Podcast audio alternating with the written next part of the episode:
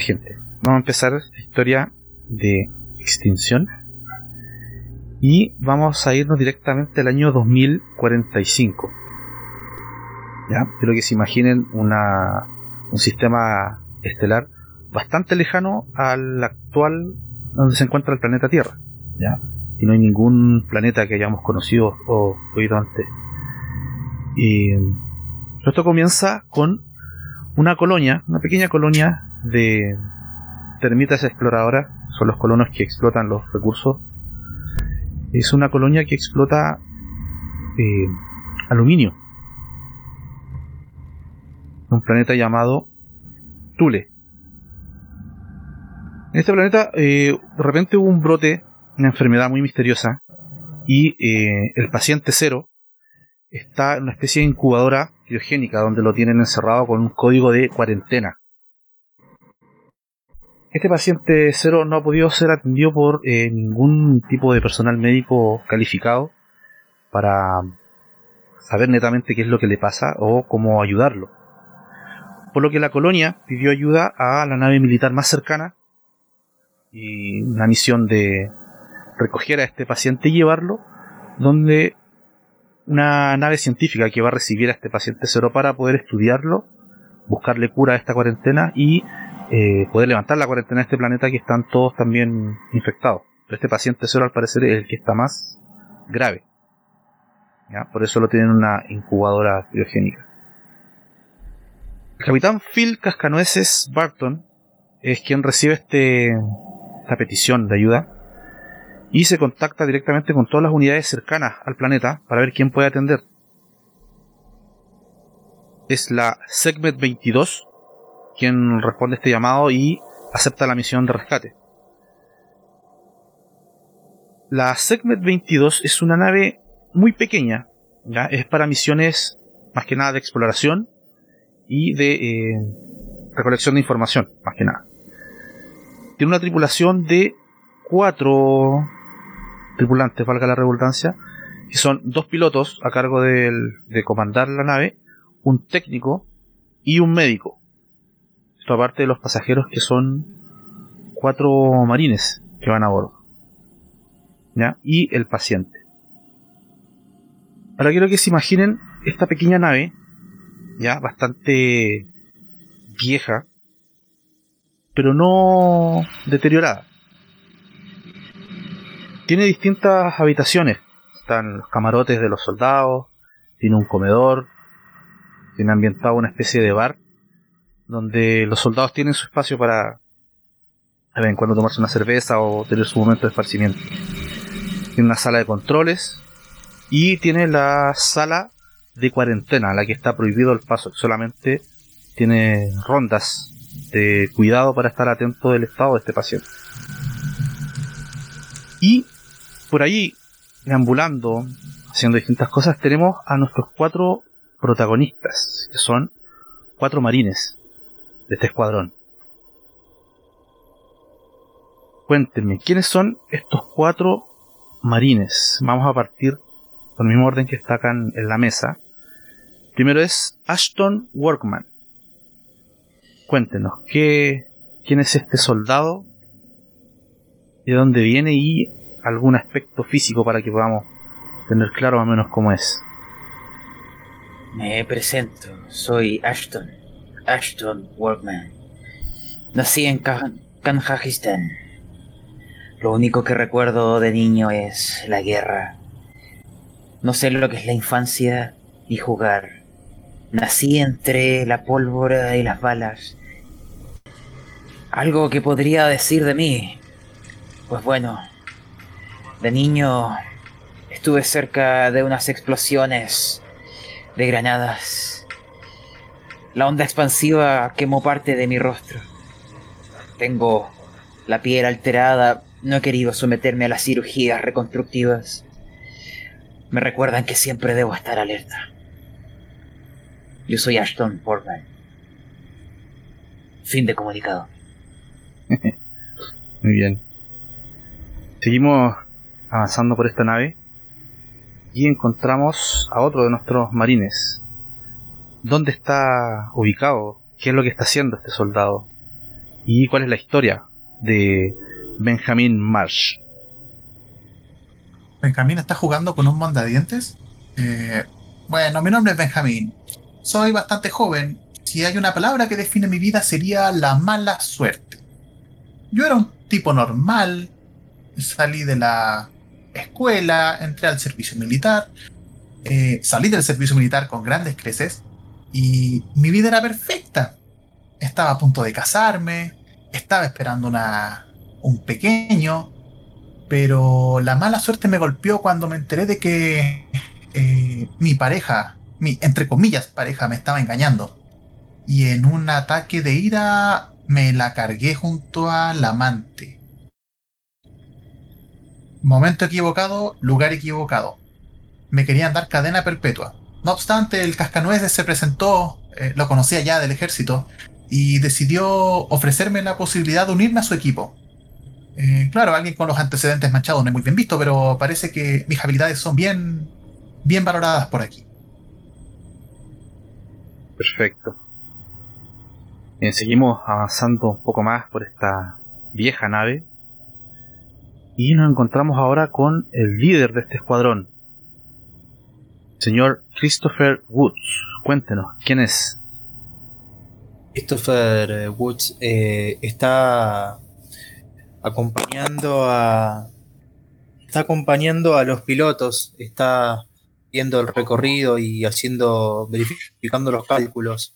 Christopher eh, es inglés, sí, y, y, desde toda su vida siempre le ha interesado estos temas, estos menesteres. Su padre y su abuelo eran militares y él honró el apellido de la familia Woods al Cascanuez eh, era compañero de su padre. Eh, Woods, apellido muy conocido las fuerzas. Eh, lamentablemente hay algo que a él no le gusta decir y no le gusta contar. sus últimas dos escuadras fueron salvajemente aniquiladas. él nunca habla de ese tema, pero, pero sabe que todos se enteraron de eso. Y la verdad que recordar eso lo pone, lo pone muy incómodo. Tiene una mirada culminante y es muy seguro de sí mismo. Eh, lo único que él quiere es cumplir con las misiones que se le encomiendan. Muy bien, esperemos que esta misión pueda ser cumplida por Christopher y su batallón. Finalmente nos encontramos con el cuarto marín a bordo de esta nave, señor David Huffman. Cuéntenos, ¿quién es este soldado? Abro bitácora del 11 del 4 del presente año. Mi nombre es David Huffman, antiguamente general de las tropas. Pero eso quedó lamentablemente fui víctima del engaño de uno de mis superiores y accediendo al ataque no programado, cometí un genocidio. Pusieron precio por mi cabeza, estuve en la cárcel. Ante mí se apareció, eso sí, nuestro actual almirante, comandante, disculpa, el cual me ofreció una nueva salida. Espero poder recobrar mi puesto y vengarme de ese maldito que me traicionó. Esperemos que puedas tener esa, esa venganza contra ese maldito. Bien, ya conociendo a nuestros soldados, siendo cerca del mediodía, suena dentro de la nave una alarma. No es una alarma como una alerta, no es un recordatorio. Es la hora de la reunión semanal de esta nave. Señor Christopher Wood tiene que reunir a su escuadrón y definir las tareas. Tienen que definir cuáles van a ser los turnos para cuidar a este, a este paciente que llevan a bordo y otras tareas de rutina de los militares que deben definir. Me imagino cada uno de ustedes está en distintas actividades cuando siente esta alerta y tienen que dirigirse a la sala de reuniones donde el señor Christopher Wood los está esperando. Oh, perdón, hago una pregunta. ¿Sí? ¿Nosotros vigilamos al paciente cero o eso se encarga el médico de la tripulación? El médico de la tripulación eh, lo que hace es estar atento a sus signos vitales y cualquier eh, urgencia que pueda ocurrir. Pero se entiende que también el médico no puede estar 24/7 parado en la puerta del, del paciente, por lo que dentro de los soldados toman turnos para hacerle guardia por algunas horas al paciente, en las horas más críticas, que es cuando están todos despiertos, más que nada. Tiene esta sala una especie de luz afuera que alerta cuando los signos vitales del paciente están siendo alterados de forma muy brusca. Entonces esto los, los alerta, los llama a que tengan que atenderlo de forma rápida. Capitán y pelotón, a mí se me da muy bien estar quieto mucho tiempo. De niño lo tuve que hacer horas y días. Yo podría haber estado vigilando al paciente cero. No tengo por inconveniente. Muy bien, muy bien, eh, Ashton. Eh, el resto también va a ayudar eh, con los rondines y con los turnos. Eh, Ashton, eh, Ashton eh, tomarás el primero, eh, David el segundo, Benjamín el tercero. Eh, cualquier, cualquier cambio que ustedes ven en los monitores y pueden ver de manera ocular, le dan aviso al médico y me dan aviso a mí. Estamos entendiendo, caballeros, y sigo tomando mi jarro de café. Sí, señor. Afirmativo. Acepto la misión con grado. Muy bien. Muy bien. ¿Ustedes algo que quieran reportar? Eh, yo te- tengo un libro, una computadora que, que escribo, aprovecho la, la minuta de la reunión para que quede registrado también. No, señor. Solamente que tengo también en mi posesión una bitácora para poder también tener control de esta misión. Si usted quiere puede disponer de ella, señor. Muy bien, muy bien, por el momento no hace falta. Bueno, caballeros, ya sabemos lo que hay que hacer, ¿no? Sí, señor. Tomaré la primera guardia. Tengan confianza en Muy mí, bien. camaradas. Sí será. Y entonces Ashton Workman, quien se dispone a hacer la primera guardia de, de este paciente cero, se ubica cerca de la puerta donde tiene ustedes habilitado una mesita con una silla para poder estar un poco más cómodo, no estar todo el día de pie y estar tan cansancio sea tan rápido. Todos vuelven a sus tareas habituales, están sus quehaceres. Va todo en orden por el sistema estelar que van, van atravesando. Cuando de repente empieza nuevamente la alerta, pero esta vez con una sirena. Algo está pasando. Y por el alto parlante desde la cabina llaman al capitán Woods. Atento, capitán Woods, por favor, reportarse en la cabina de comando. Voy inmediatamente. Voy inmediatamente hacia allá. Cuando llega a la cabina de comando, están los dos pilotos poco nerviosos, sin saber qué hacer, están para ahí para acá con sus comandos, tratando de calcular una nueva ruta, ya que justamente por donde se dirigen, de donde tienen el punto marcado, o sea, tienen trazada su trayectoria, para llegar a esta nave científica que los va a estar esperando, deben atravesar una serie de eh, lluvia de asteroides, bastante peligrosa y que no estaba contemplada al momento de trazar esta trayectoria. Entonces los pilotos no saben qué hacer, tienen dos opciones, o atravesarla con el riesgo de poder estrellarse con alguno tener algún tipo de problema, o detenerse y aplazar la, la ruta, mantenerse en posición, esperar que estas lluvias de meteoritos pasen y después continuar con su rumbo.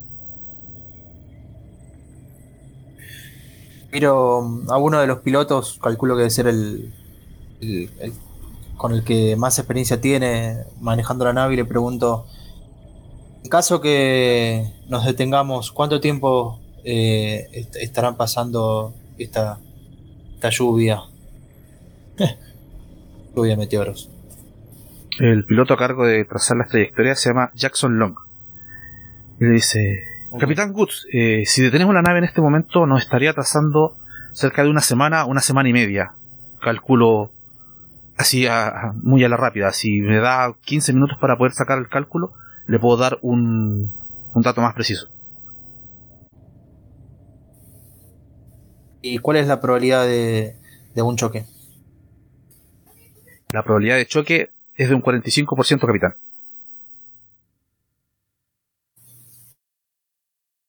Ok, bueno, tiene sus 15 minutos. Por favor, apúrese y necesito por lo menos dos opciones más.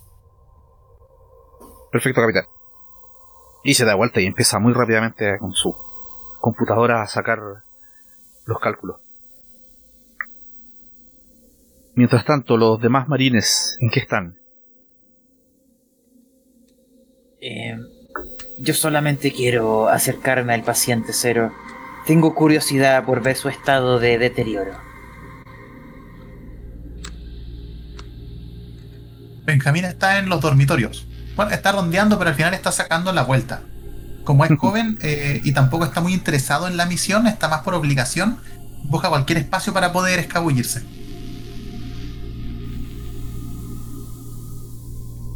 Bien. Ashton está. Ashton está intentando, o sea, se quiere acercar para ver al paciente. Y él está dentro de una sala. O sea, para estar prácticamente al lado del paciente es necesario cruzar dos cámaras. Hay dos puertas que distancian la sala de directamente la camilla, la, la sala de criogenización donde está él, del pasillo por donde pueden transitar. El acceso a esa área está estrictamente prohibido si es que no es con presencia y acompañamiento del médico a cargo. Pero de lejos Comprendo. puedes ver una figura acostada y hay un monitor que muestra al paciente desde una cámara con el cual lo pueden observar. Lo que se ve es un una persona, un hombre, ya de entrada de edad, unos 50 años aproximadamente. No saben el nombre. Ya cuando fueron a, a recogerlo fue una misión de urgencia por lo que fue tan rápido que eh, el administrador de la colonia en este planeta Tule no les dio mayor información, solamente que lo llevarán de forma urgente a esta nave científica para que pueda ser atendido. Las características que tiene él físicamente por este virus, pueden ver que su piel está poco verdosa. No netamente verde, sino que está empezando a ponerse algo verde y pueden ver como sus venas están muy inflamadas, o sea, se les marcan las venas en prácticamente todo el cuerpo. Puntos vitales están estables, tiene buen ritmo cardíaco, presión, todo. Él está prácticamente en un coma inducido para que su, su estado no empeore. Lo tienen dormido y en una camilla que está completamente cubierto hasta el cuello. Solamente pueden ver su cara en este momento. Yo solo digo para mi mente, pobre desgraciado. Si hubieras nacido en mi tierra, no te habrían dado una segunda oportunidad. Continúo mi guardia. Bien, ahora volvemos a la, a la cabina de comando. Señor Jackson Long ya tiene un cálculo. Se dirige a donde el capitán Wood dice, capitán, ya tengo el cálculo. Si nos detenemos ahora los próximos minutos, tenemos exactamente 8 días para estar aquí detenidos y poder avanzar sin peligro con esta lluvia de meteoritos. Y haciendo un análisis mucho más exhaustivo, si decidimos cruzarlo, las probabilidades de colisión son de un 55%. Ok, comprendido. Eh, ahora en unos, en unos minutos le daré la orden y voy a ir a buscar al médico. Perfecto, capitán. Estaremos atentos a su decisión. Ok, le hago la, el saludo. El médico está de momento eh, en el comedor. Se encuentra comiendo. Este tipo se llama Jace Paul. Dejo el tiro el nombre en el chat para que lo tengan. Este es el médico a cargo. David eh, está. Sí, dime. David está en este minuto haciendo una investigación sobre los posibles. lo- ah,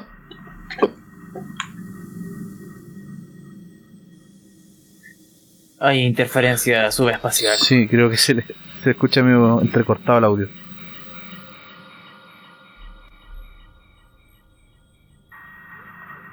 Busco. habla- ¿Se escucha mejor ahora la información? Volvió la señal. Soldado David. David, después de ver lo que está ocurriendo, empieza a hacer unos análisis también para ver los planetas más cercanos en los cuales podamos acercarnos y protegernos de esta lluvia de meteoritos.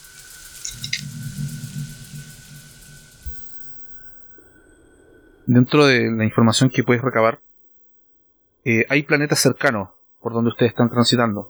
Pero es un sector del sistema estelar que está bastante deshabitado, no ha sido colonizado aún. Debido a que los planetas que hay alrededor no cuentan con una atmósfera respirable, lo cual significa mucho más trabajo para eh, colonizarlos, ya que tienen que primero hacer una instalación donde puedan simular una atmósfera respirable para que pueda existir la vida humana y después empezar a expandirla. Las corporaciones no están muy interesadas en, colonizar estos planetas, ya que eh, no hay mucha información sobre si hay recursos explotables en esto o no, y porque es un sector bastante alejado también, bastante dejado de, de la mano de las Naciones Unidas. De hecho, el planeta Tule, de donde recogieron a este paciente, es una colonia bastante pobre. Solamente explotan el aluminio que hay en ese planeta y reciben suministros mensualmente, los cuales escasamente le alcanzan a cubrir bien lo que necesitan ellos para subsistir.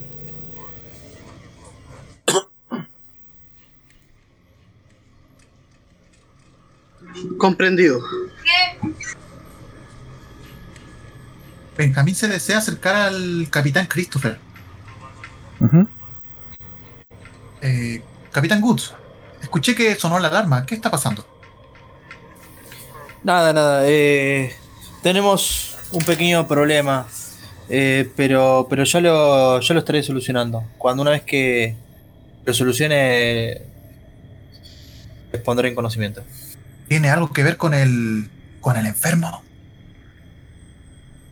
Por el momento no, por el momento no. Digamos que hay una cuestión de tránsito espacial que dificulta un poco la llegada a destino. Uh, menos mal. ¿Necesita que haga algo? ¿Le puedo ayudar en algo? Por favor, eh, un café con uno de azúcar. Ay, claro, claro. Para eso me hice soldado. Y voy a la cocina con una sonrisa sarcástica.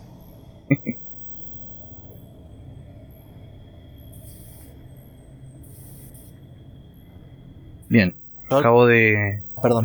Sí. ¿Sí?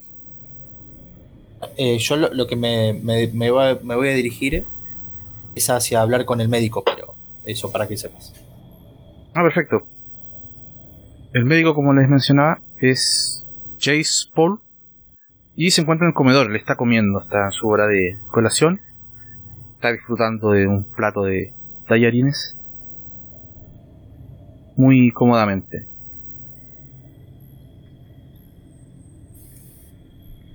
Me, me acerco hacia él y, y me siento. Y le digo, oiga Doc, eh, tenemos, tenemos un problema. Sí, capitán, dígame.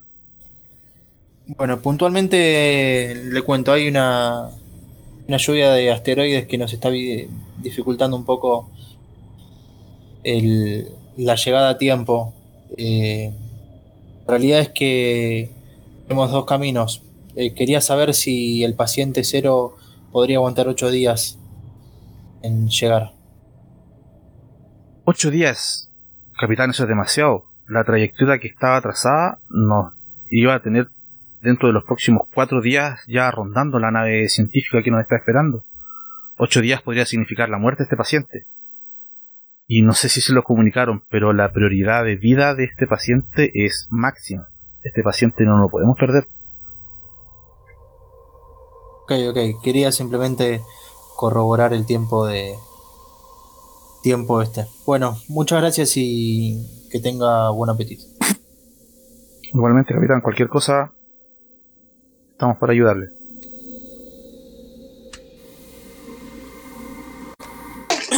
Me dirijo directamente a Jackson y le doy la orden que obviamente que le dé para adelante y que, que cualquier cosa que, que extreme las medidas de, de seguridad eh, en caso de un choque con un asteroide. Yo abro mi, mi, mi radio. Capitán Christopher, aquí reportándose a Ashton. El paciente no muestra cambios. Corto. Gracias, Aston. Vaya a descansar entonces. Sí, señor. Paso a relevarlo, capitán. Sí, señor. Perfecto.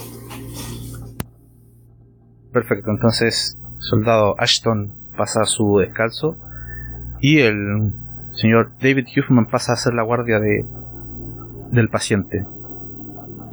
Bien, con la orden da a, Jackson para que emprenda el rumbo, se dispone a seguir avanzando. Ya había bajado un poco la velocidad de esta nave para esperar la decisión y se deciden a cruzar esta lluvia de asteroides.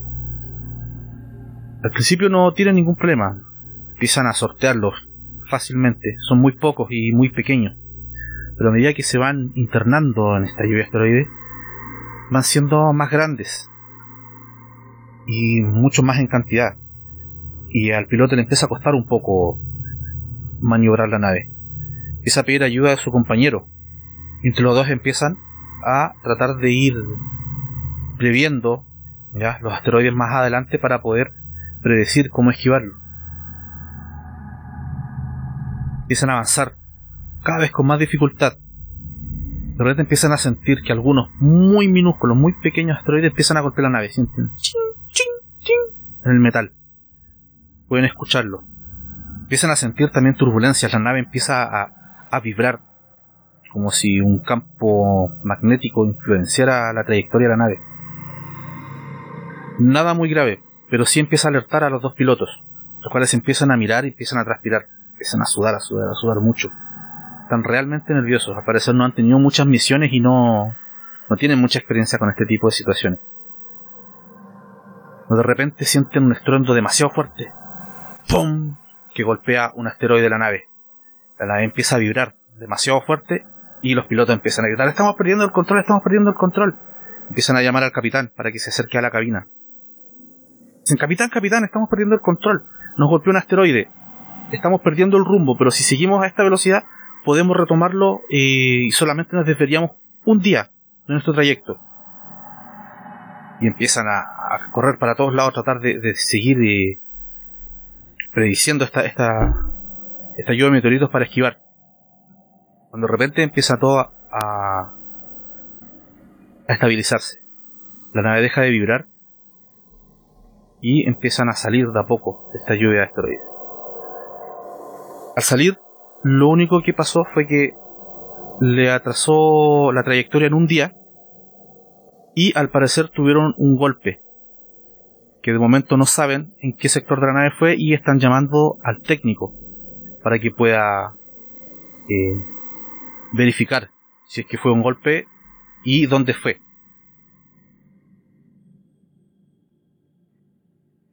Tengo una consulta. ¿Sí? Me gustaría acercarme al médico. Me gustaría que me... He escuchado que hay mucha prisa en esta misión. Tengo curiosidad por saber las razones. Este paciente, sus constantes vitales son estables. Quiero consultar realmente por qué es la prisa. Corre vida, digo, corre peligro la vida del paciente cero. O hay otras informaciones que el médico se ha guardado para sí mismo. Esa es mi intención. No recuerdo si su nombre era Jace Paul. Sí, el nombre del el médico es Jace Paul. Se escribe Jase Lo busco. Me gustaría acercarme a él. Sí, sí, él terminó su comida y se encuentra en este momento en la sala de la sala del médico, ya, donde atienden las heridas y distintos tipos de cosas de la tripulación. Se encuentra ahí revisando un par de artefactos, poniendo orden y haciendo algo de limpieza. Señor Paul, soy el soldado Ashton. Estuve a cargo de una de las guardias del paciente cero. Tengo unas preguntas para usted, disculpe mi indiscreción. Oh, señor Ashton, sí, no tengo ningún problema. Tengo tiempo para poder resolver sus dudas. Cuénteme, ¿qué es lo que necesita saber? Como quizá habrá escuchado la nave Drake modificar sus trayectorias, ampliando el tiempo de viaje. Mi pregunta es si... ¿Qué problemas causaría eso para el paciente cero? La infección podría llegar a nosotros. Nunca me ha gustado esto de las enfermedades. Prefiero morir de manera rápida por una bala, no en lenta agonía. Señor Ashton, tranquilo, no se preocupe. La tecnología de esta nave es bastante segura. Mientras nos mantengamos dentro de esta sala de criogenización, no va a haber ningún tipo de problema de contagio. El problema reside en que la prioridad de vida de este paciente es máxima. Fue directamente el administrador de esta colonia quien fue que pidió esta señal de auxilio de poder llevar a este paciente cero. Se veía muy preocupado por su colonia. Hay muchas personas que están infectadas no están graves del todo, pero lograron determinar que este era el paciente cero y es a quien tienen que, llevar directamente esta nave. Él, él, es la llave, con él pueden saber directamente cómo se originó este virus tan raro que mantiene tan, tan grave a este paciente y poder llevar esta, este antídoto o la forma que sea para solucionar el, el virus en la colonia. Entonces, para entender, doctor, para saber si puedo dormir con tranquilidad, no hay problemas. Si nuestro viaje toma más días de lo previsto. El problema es que si nos tardamos más del, de, la, de lo que está atrasado inicialmente, la salud del paciente puede empeorar y puede llegar a morir, ya que desconocemos cómo funciona este virus. Yo con mis conocimientos médicos lo único que puedo hacer es mantenerlo estable mientras no se agrave. Pero si el paciente se agrava, mm, quizás no, no voy a tener la herramienta, no saber qué hacer. Y el paciente puede morir. Sería lamentable, doctor. Gracias por su cooperación. Puede contar con que nuestra, nuestro grupo vigilará adecuadamente. Confío plenamente en usted, señor Ashton. Conozco la fama de su escuadrón y sé que van a poder llevar esta misión a cabo. Muchas gracias. Me despido. Hablando sobre ese mismo tema, ¿cómo se encuentra la situación del paciente en este minuto? Ya que supongo que por la sacudida que hubo por el movimiento y el meteorito, algo debe haberle afectado. Sí, la, mayormente fueron vibraciones en la nave, no internamente no se ve ningún tipo de daño o alteración en los sistemas, ya que habría saltado inmediatamente la consola de la cabina de comando y los dos pilotos lo hubiesen sabido inmediatamente. Lo que sí están a la espera de que llegue el técnico, se presente en la cabina para que vaya a hacer la investigación de rigor y saber si es que hay algún daño por fuera.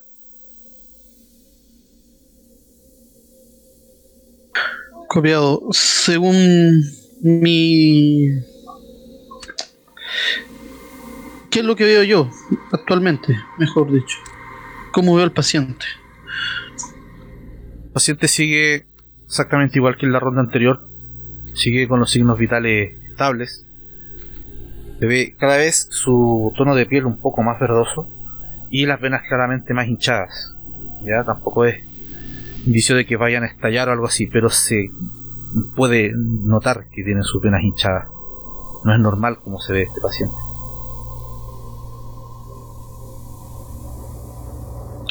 Perfecto. Bien, no, Reporto información del paciente. eh, se encuentra estable ante esta sacudida. ¿Copió, capitán?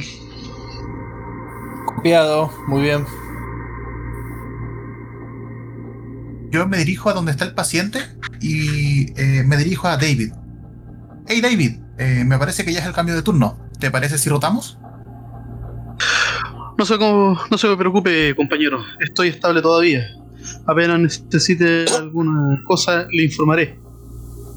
Maravilloso. Bueno, estaré por aquí cerca por si necesitas me comunicas por radio. 10-4, estimado. Hasta pronto.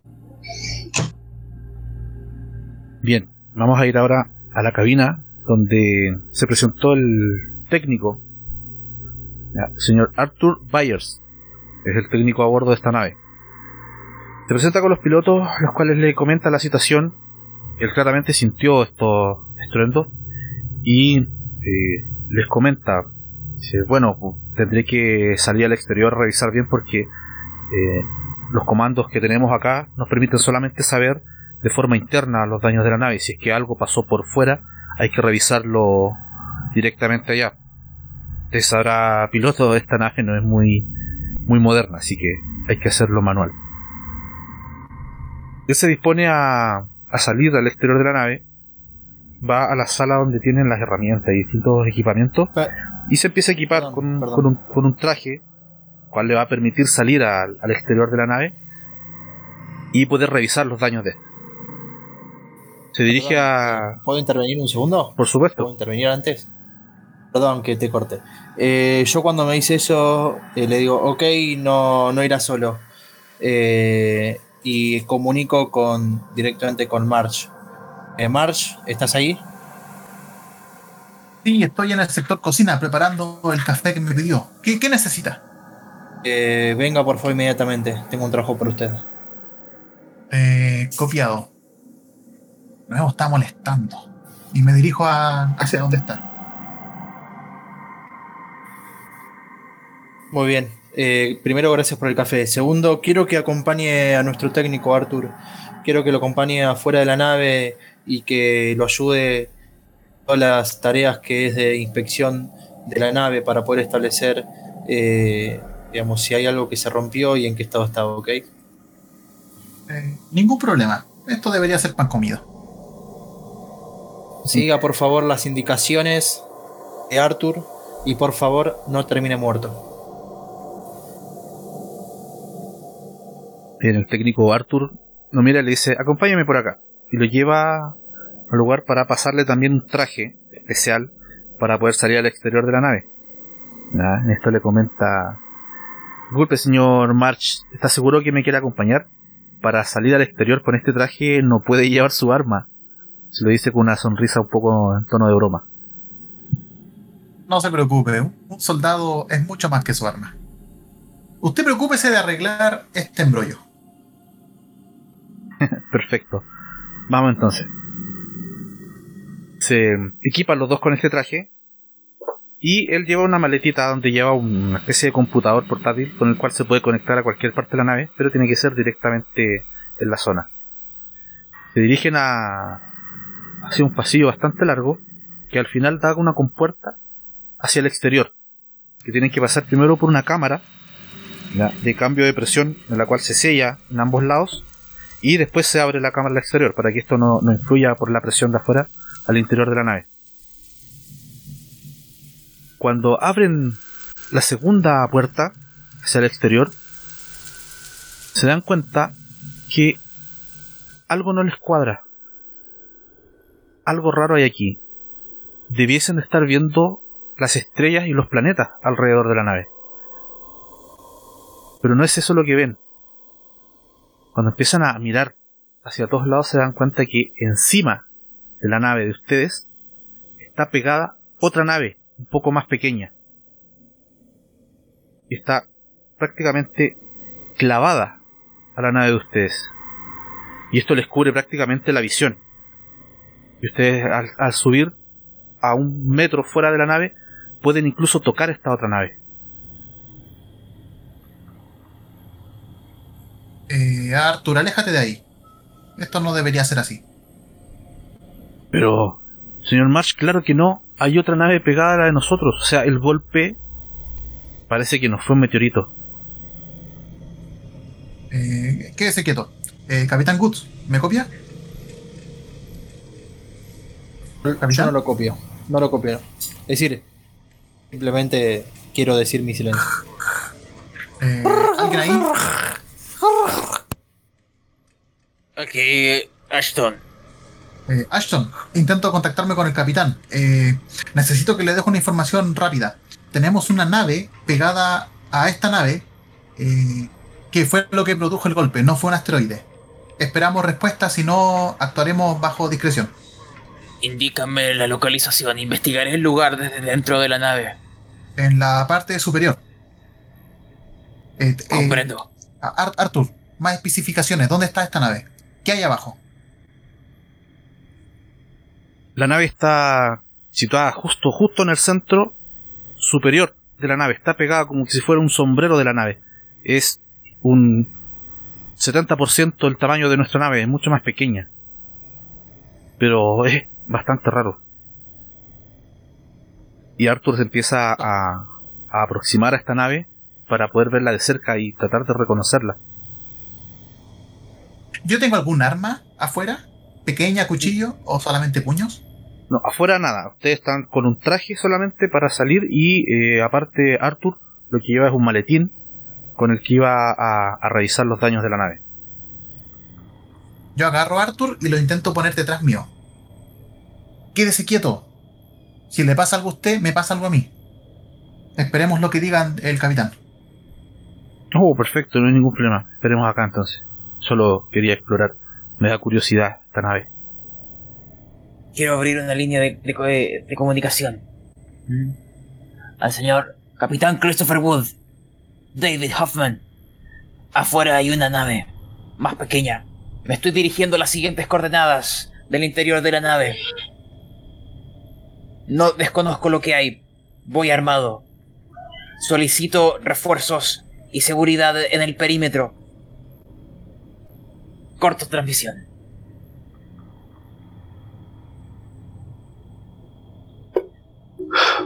Aquí, David.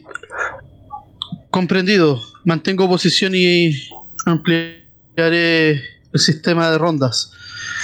No queremos ningún infiltrado. Y voy con mi, meat- a mi ametralladora en la mano. Hacia el lugar que me indicó Benjamin March.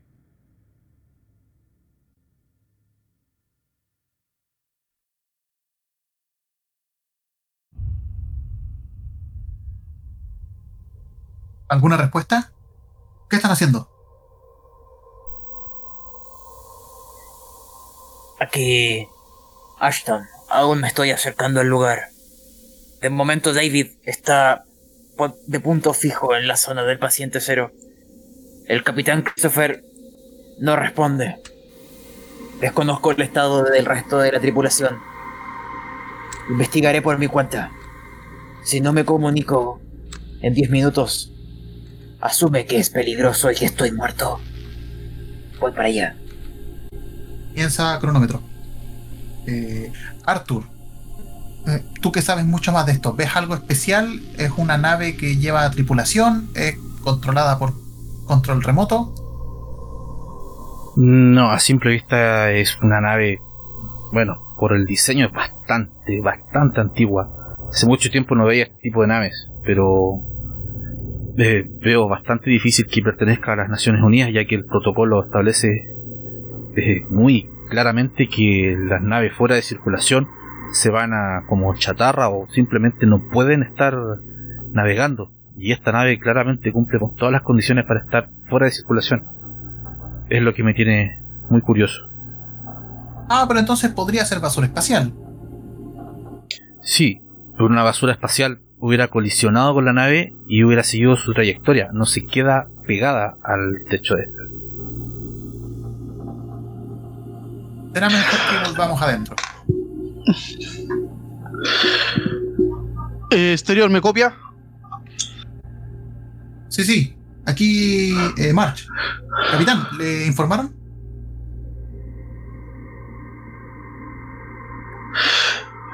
Corrijo, soy David. ¿Me copia? Eh, exacto. Oh, todos suenan iguales por la radio. David, ¿se contactaron con el capitán? Negativo, no contesta. Eh, compañero, verifique si hay alguien en el interior de esa nave. Estoy desarmado. Dado que usted es un oficial superior, eh, espero la confirmación. ¿Desea que me aproxime al objeto? Confirmo, verifique. Ante cualquier amenaza hostil, retírese inmediatamente con el técnico. Confirmado. Le explico a Arthur de que se quede donde está, así como enganchado a la nave, y yo me acerco lentamente. eh, no sé si hay alguna especie de vidrios, ventanas o puertas. A la vista nada. Solamente tienes, en- por decirlo, en el techo, en el exterior de tu nave, una especie de escalas por las que tú puedes ir firmándote para que la gravedad no te lleve fuera de la nave. Y obviamente unos ganchos que tú puedes ir sacando y poniendo para ir avanzando directamente a la nave. Deseo acercarme a la nave. Bien. Empiezas a caminar, por decirlo, con, los pies y las manos por esta escalera para acercarte a la nave. Y a medida que te vas acercando, empiezas a escuchar cada vez un sonido que era muy leve. De la posición que estabas no lo podían oír. Pero cuando estás más cerca debido a la vibración de la nave, lo puedes sentir. Es un sonido metálico. Como si estuvieran con algo golpeando. Un metal. Se escucha de lejos. Cada vez te acercas más y el sonido empieza a ser más claro. No es como que estén golpeando un metal. Tíreme inteligencia. Sería un de 20. Bien. Tengo nueve. Perfecto. Entonces, te acercando y empiezas a reconocer el sonido y ya lo tienes claro. Es el sonido de un- una especie de taladro que está perforando directamente el casco de la nave de ustedes. Se escucha el y los metales, los trozos de metal de la nave de ustedes que empiezan a saltar por todos lados, empiezan a rebotar. De la nave que está pegada arriba se abre una escotilla y se empieza a asomar un tipo con un traje espacial bastante ajustado, bastante viejo, bien roñoso, y con una cápsula en su cabeza que le permite respirar afuera. Y cuando se asoma y te ve a ti, March, te empieza a apuntar hacia atrás tuyo. Hacia atrás mío. Me. No sé si girarme. No, comienzo a retroceder lentamente. Perfecto. Empiezas a retroceder. Y cuando el tipo ve que tú retrocedes, te hace un gesto así como diciéndote chao. Y se vuelve a meter a la cabina. Y tú puedes escuchar cómo sigue sonando este, este taladro. Ya, con esto te das cuenta que están directamente taladrando el casco de tu nave. Llego junto al, al técnico, a Arthur, y le digo, Arthur, entra. Eh, aló, comunicación, ¿me escuchan? ¿Alguien disponible, capitán? Antes de eso, Acá el capitán. ¿Qué? ¿Qué pasó? Me estaba bañando.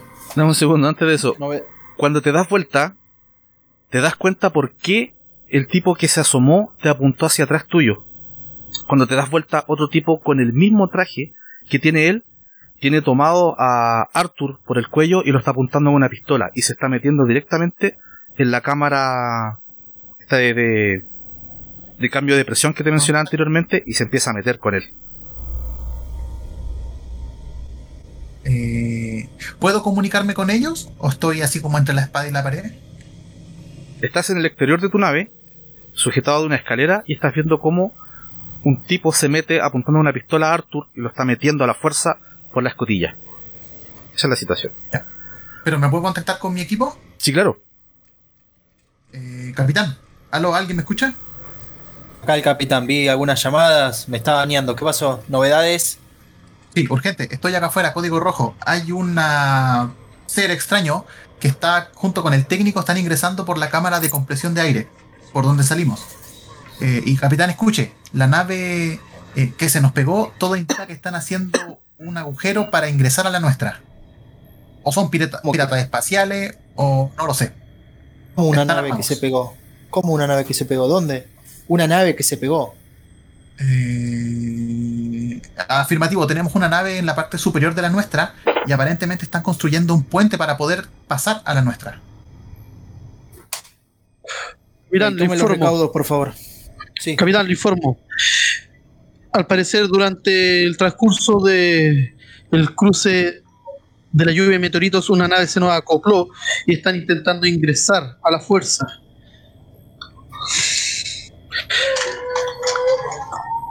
Ok. Eh, esperen. eh, esperen Arthur.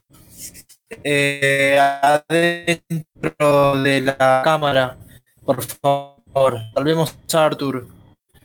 Eh, todos a su puesto ya saben lo que tienen que hacer. Ahora. Capitán, capitán, yo direccione hacia la zona de perforación. Solicito apoyo de inmediato. Se ha confirmado que es una amenaza. Me estoy aproximando. Ok, David. Capitán, consulta. ¿Abandono mi puesto de vigilancia del paciente para ir a asistir? Abandone su puesto, esto es peor. Eh, y me comunico por la radio con Jace y Paul, que es el médico, para que esté atento al paciente cero.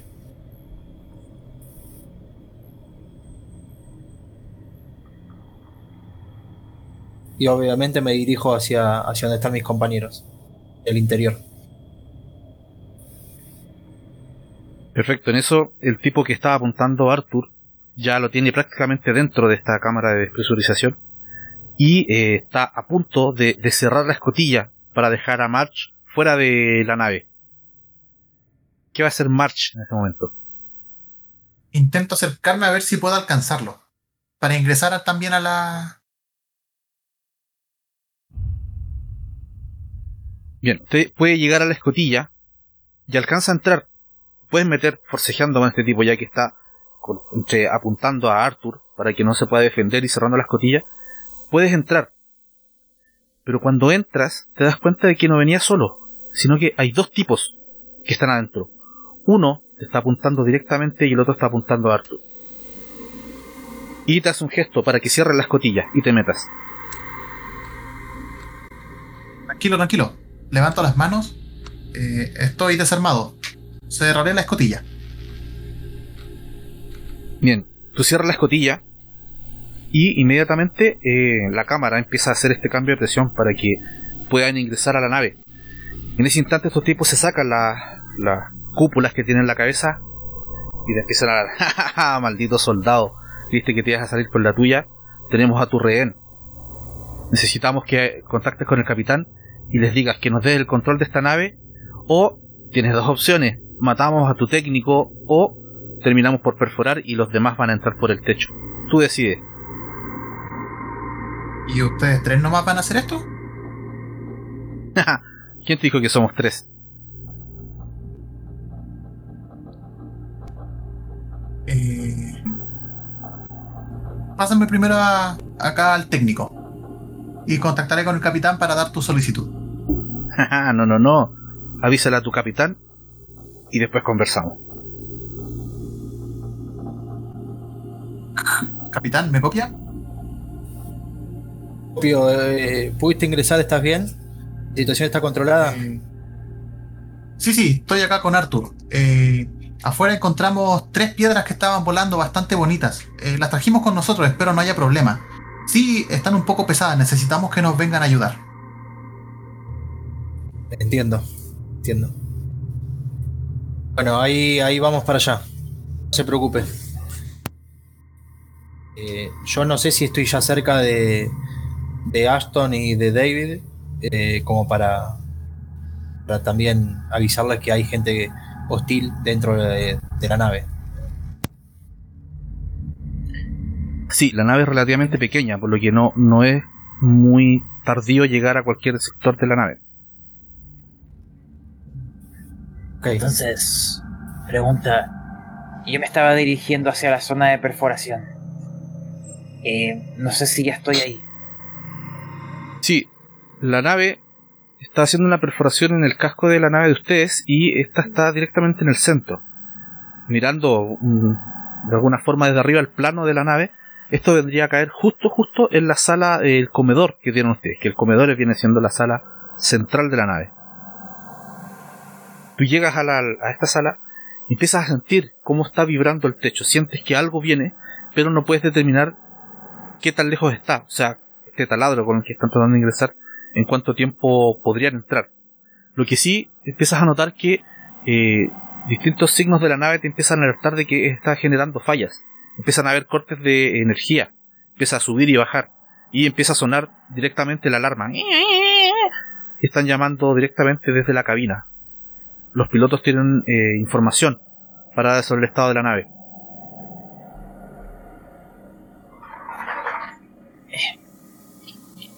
¿Quién llama? ¿Quién llama? Aló, aló, señor Aston.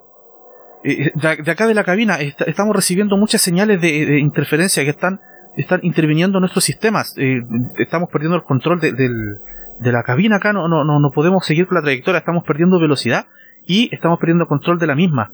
Eh, de primera, el 20% de la nave, las puertas están sin bloqueo, están empezando a abrirse las puertas y no tenemos monitoreo de la sala del paciente. De momento se mantiene con energía, pero no sabemos lo que está pasando adentro. Aquí, Ashton, ¿hay alguno en la sala del paciente? Repito, ¿hay alguien en la sala del paciente? Está el médico. Pero parece que no tiene comunicación con nosotros. Si lo que he escuchado en la radio es cierto, van a incursionar por aquí en las paredes. Los voy a esperar. Los voy a matar a todos.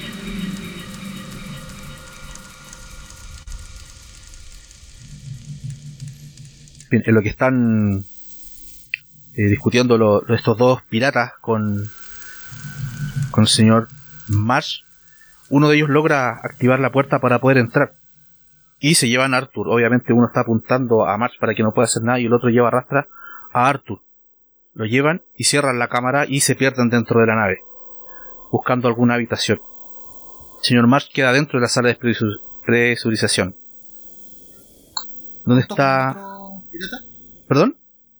¿Los dos entraron o no se quedó uno conmigo? Los dos entraron, eran dos piratas uno está apuntando directamente a Marsh y el otro está llevando por el cuello a Arthur y apuntándole en la cabeza.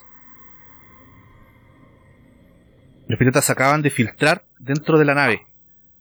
Yo estaba, bueno, según lo que entiendo, la nave no es tan grande. ¿Habré llegado yo, habré llegado yo antes de que se logran esconder? No, ellos ya se metieron en una habitación, se metieron en un camarote pero no saben cuál. Y se metieron con Arthur apuntado en la cabeza.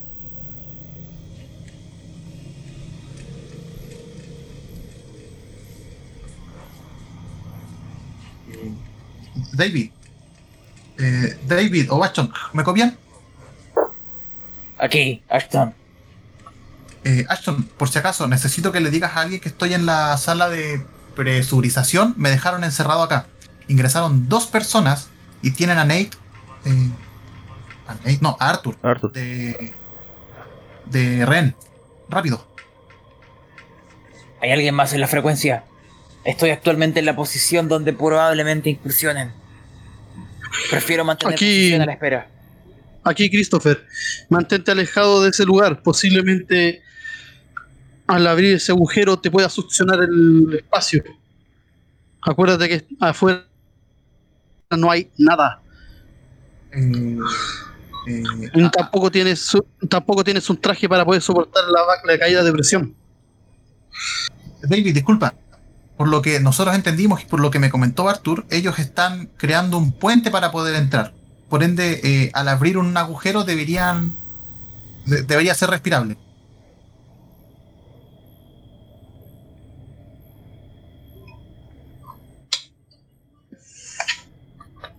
Entonces los esperaré aquí y yo los abordaré a ellos. Estoy aquí. Aston, ten mucho cuidado. Eh, March, eh, trata de, de seguirlos por atrás. Eh, David, ven conmigo, vamos a buscarlos. Deben estar muy lejos de acá. Capitán, estoy atrapado en la sala de presurización. Necesito que alguien venga a abrirme. Cambio. Bueno, vamos, vamos primero a la sala de presurización y le abrimos. Mucho cuidado, obviamente. Bien, cuando se están acercando a esta sala para liberar al señor March, escuchan de uno de los camarotes ¡Ta, ta! dos disparos. Escuchan un grito en seco y a estos dos piratas los ven salir por un pasillo y empiezan a correr, a correr, a correr, a correr por los pasillos de la nave. Hasta que les pierden la vista. Abro fuego antes de que ocurra eso. Sí, yo también. Sí, sí, claro, obvio, obvio. Que corran, pero nosotros estamos a tiro. Perfecto, háganme los dos una tirada de... ¿Qué digo al tiro?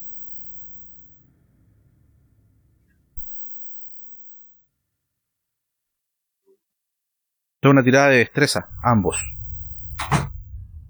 Mientras disparan, yo deseo eh, acceder a alguna parte donde hayan armas o a mi camarote para buscar mi equipo y regresar a la posición que estaba. Perfecto.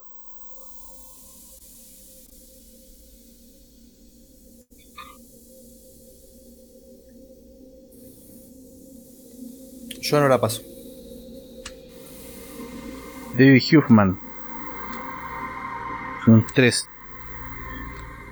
Tírame el daño. Tu caso es un de 8 si no me equivoco.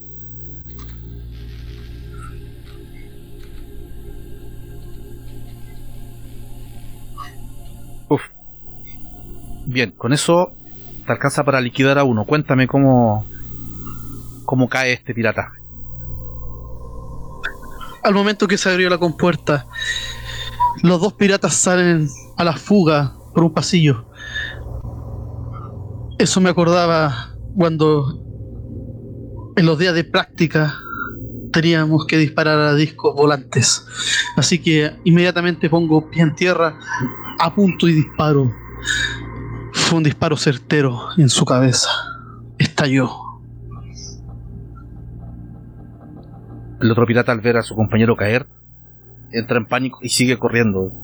Entiende que se metió la nave equivocada y empieza a escabullirse por las habitaciones para poder esconderse.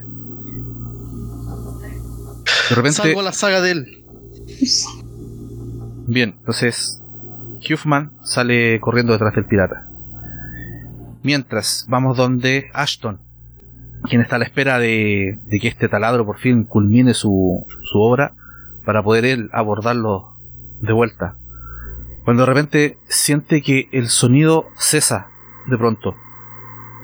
El taladro deja de avanzar. No se alcanza a ver ningún tipo de signo de que este esté llegando ya al casco interior de la nave. Y expectante de qué es lo que está pasando, de repente la nave pierde toda su energía. Se va. Se apagan todas las luces. Todo. Y sienten que la nave empieza a perder cada vez más velocidad. Finalmente se mueve solamente con la guía que tiene la nave pegada arriba. Ellos lo están llevando en este momento. Después de un par de segundos, casi un minuto, bastante largo, la energía vuelve. Mm, Empiezan a prenderse las luces y empieza todo a, a- tintiñar de luz y a, a volver todo como estaba antes. En eso escuchan al pirata.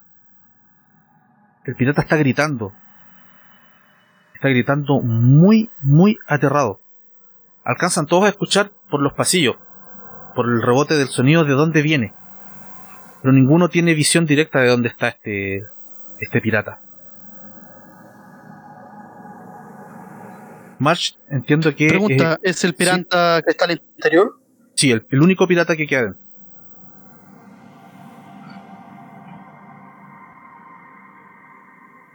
March entiendo que está salió de la cámara de presurización a la sala armería para poder equiparse con su ametralladora. Correcto. Señor Woods, ¿en qué, se encuentra en este momento? Yo quiero. Ah. No, no, sí, sí, dale, dale. Dale, Stone, dale, dale. Ah, ya. Quiero saber si. Ahora que volvió la luz, hay evidencias de incursión. Por, lo que sé, hay uno dentro moviéndose, al menos en la radio, o quizás se ha escuchado los disparos. Pero acá podrían entrar más, dispersarse, esconderse. Debo detenerlos aquí y ahora. Y además, envío un mensaje por radio. He escuchado unos gritos. ¿Qué sucede? Información. Copia David.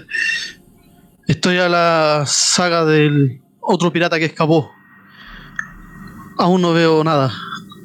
Apenas tengo información la compartiré. De momento en la nave la energía volvió, pero no del todo. Está como un 70% de, de luz. Pueden ver claramente a un par de metros, pero la luz sigue siendo algo tenue. Entiendo que David Human ya... No, perdón. Señor March ya se equipó. ¿Qué es lo que va a hacer ahora el señor Benjamin March?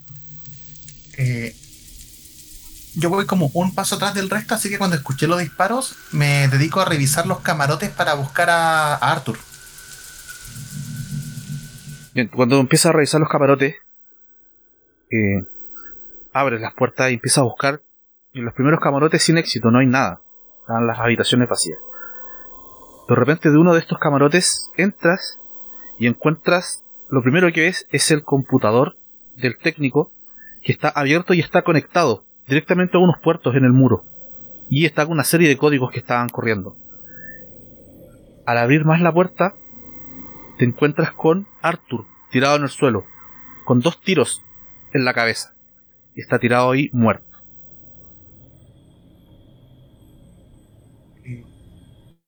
Me contacto con la comunicación abierta de los que estén. Informo que el técnico está muerto. Está acá en el dormitorio eh, 10B con dos tiros en la cabeza. A su lado hay un computador conectado que podría ser la causa del apagón. Necesito que alguien que sepa de esto venga a desactivarlo.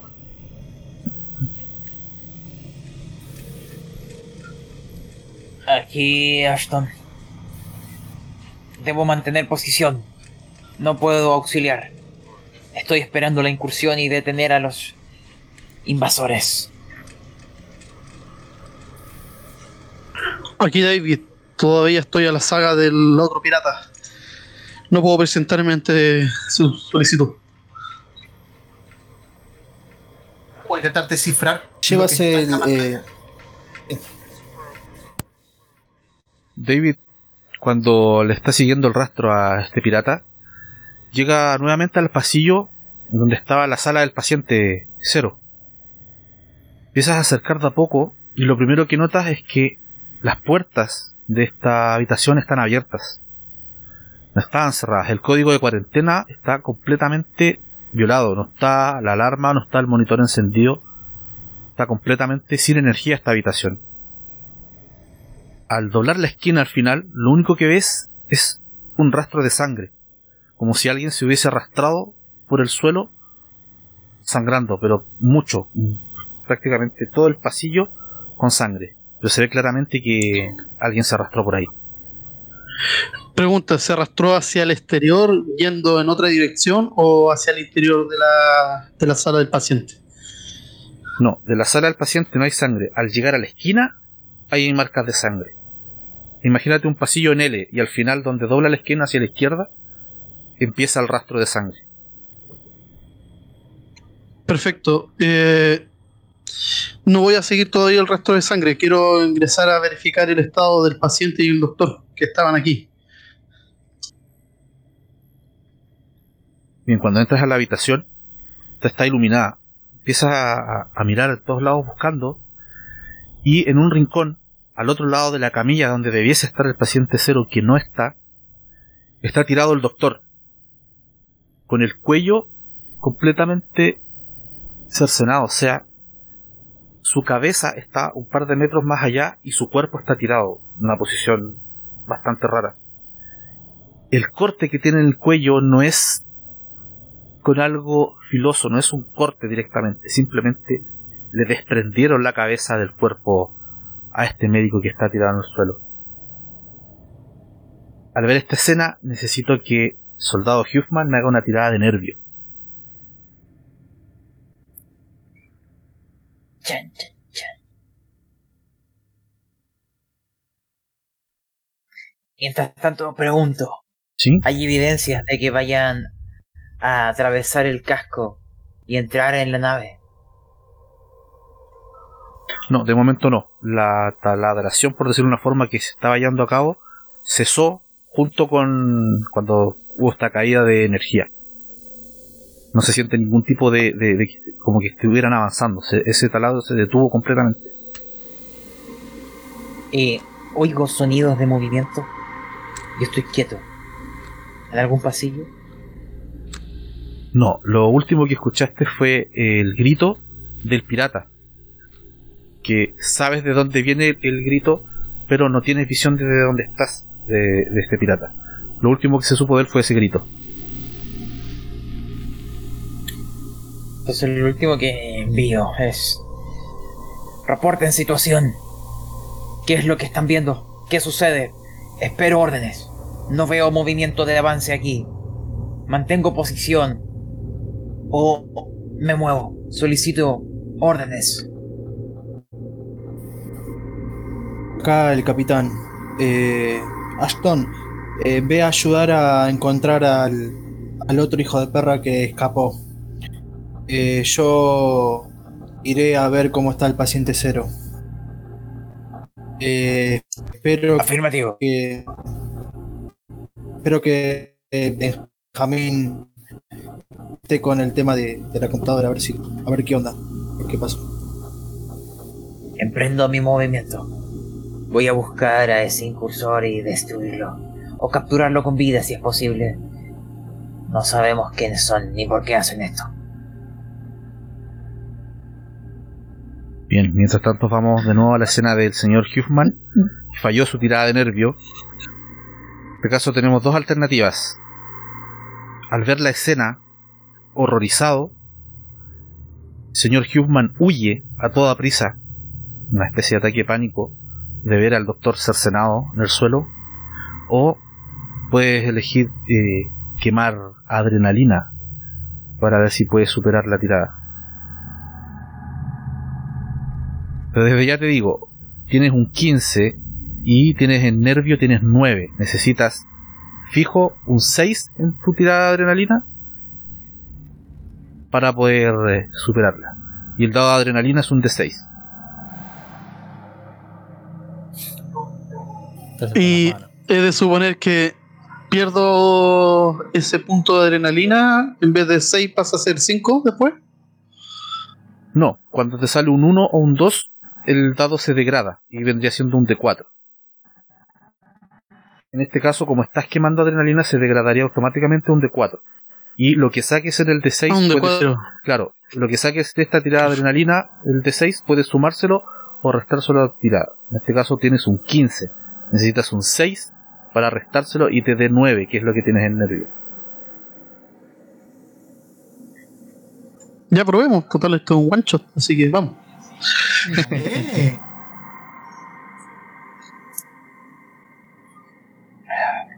Ah. Uf, no le alcanzó. Casi.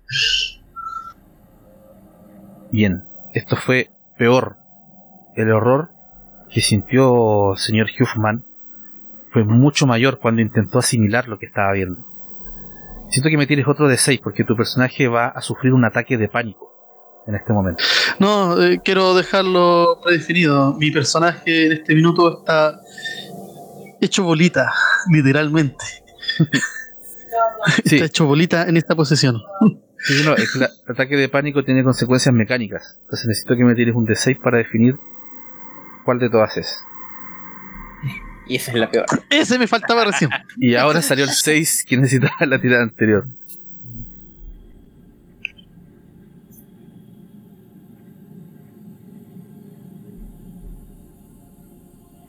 Uf. El terror es tal, el señor Huffman, que le empieza a acelerar el corazón, empieza una taquicardia. El señor David Huffman empieza a sufrir un ataque al corazón. Y esto lo va a llevar a una incapacitación. Necesito que me tire otro de 6. Este va a ser el último. Mientras me ¿Cuántos hace- minutos me quedan de vida? Mientras me hace esa tirada, vamos con el señor Benjamín Marsh.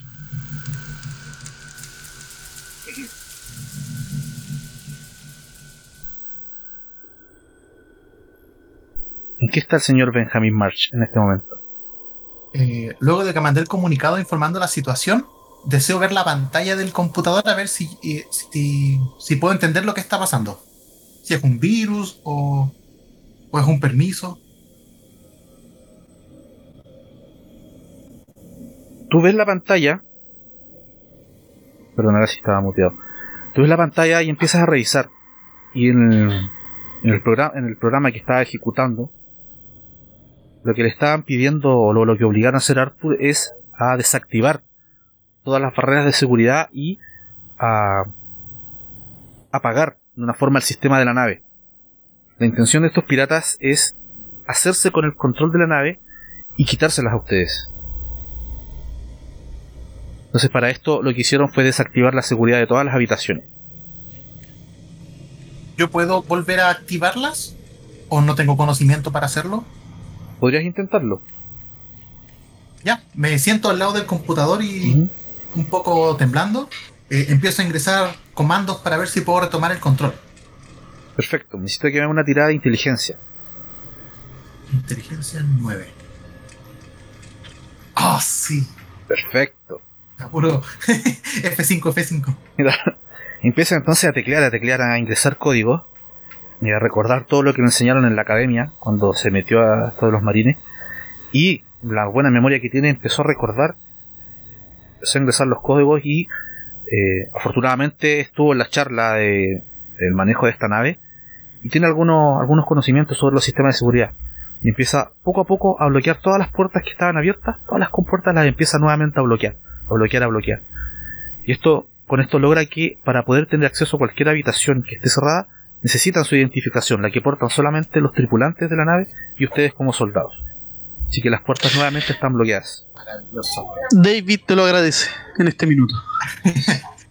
Eh, eh, comunicación, todo está asegurado. Hemos recuperado el control de la seguridad de la nave. Cambio. Excelente. David. Ya. Estoy en busca del. del infiltrado que queda. Señor No sé si el resto tiene información. ¿En qué habitaciones está buscando este pirata? Eh, no sé qué es lo que había desde la zona de perforación, pero desde ahí comencé mi. mi búsqueda. Lo más cercano que tiene la zona del comedor es el, eh, la cocina. Yendo por un pasillo hay unos baños. Y llegando al final del pasillo por donde sale, eh, se llega directamente a la cabina de comando. Voy en dirección de la cabina de comando. No sé si es ahí. eh, esa cabina tiene acceso a los pilotos. Sí, es justamente donde están los pilotos.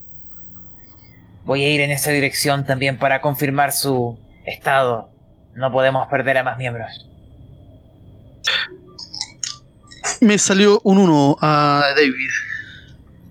Sí, según la tabla, la tabla de incapacitado, eso es un crítico, así que te lograste salvar. Simplemente fue, recibiste un rajuño, ya después de sufrir este infarto al corazón por el terror tan repentino que te dio al ver esta escena, eh, te dio este ataque al cual te pudiste recuperar después de un par de segundos. Sigues con el miedo ahí, flor de piel, sientes como, como la adrenalina en tu cuerpo y sigues estando ahí sentado en el suelo, me imagino, mirando la escena esta del el cuerpo del médico sin su cabeza. Mientras vamos a seguir con Ashton, quien se estaba acercando a la cabina de tripulación. Empieza a acercar lentamente, con tu arma en mano, me imagino, así como apuntando a un típico soldado. Y un par de metros antes de llegar a la puerta, escuchas una especie de desorden dentro de la cabina. Como si estuvieran tirando los muebles sillas por todos lados, una especie de, de forcejeo. Lo único que logras escuchar es la voz muy grave de una persona gritando ¡Ayúdenme! ¡Ayúdenme! Me no me para de gritar. corriendo. abres la puerta y lo primero que ves es al paciente, al paciente cero que estaba en camilla. Pero ahora lo ves de pie, muy bien compuesto, pero con todo su cuerpo completamente hinchado. O sea, las venas, ahora sí puedes notar que se están engrosando demasiado. Tiene un tono verdoso, casi rozando el amarillo. Y él cuando se da vuelta, tú ves su cara y está secretando líquido amarillo por sus ojos, por su nariz, por los labios, por la boca, por los oídos, por todos los orificios de su cara, está secretando líquido. Y este líquido es el que no le permite hablar bien. ¡Ayúdenme! Está gritando. Miras alrededor, una mirada panorámica muy fugaz, ves a los dos pilotos, muertos, ambos sin su cabeza. La cabeza está tirada por el suelo y los cuerpos de los dos pilotos están sentados en la silla. La misma escena del médico, no es un corte, es directamente le arrancaron la cabeza a estos dos pilotos. Y el cuerpo del pirata tirado a los pies del paciente cero. Pregunta. Necesito que me tires nervio en este momento. De acuerdo. Eso es. Un De 20. Tiene que ser menos a tu valor de nervio. no. ¡Te tiraste! Creo que es exactamente la misma situación del señor Huffman. Vas a sufrir un ataque de pánico o puedes quemar adrenalina. Y al quemar adrenalina tienes que sacar un perfecto 6 para salvar esta- este ataque de pánico. Sufro. Sufro el ataque. Perfecto, necesito que lances otro de 6.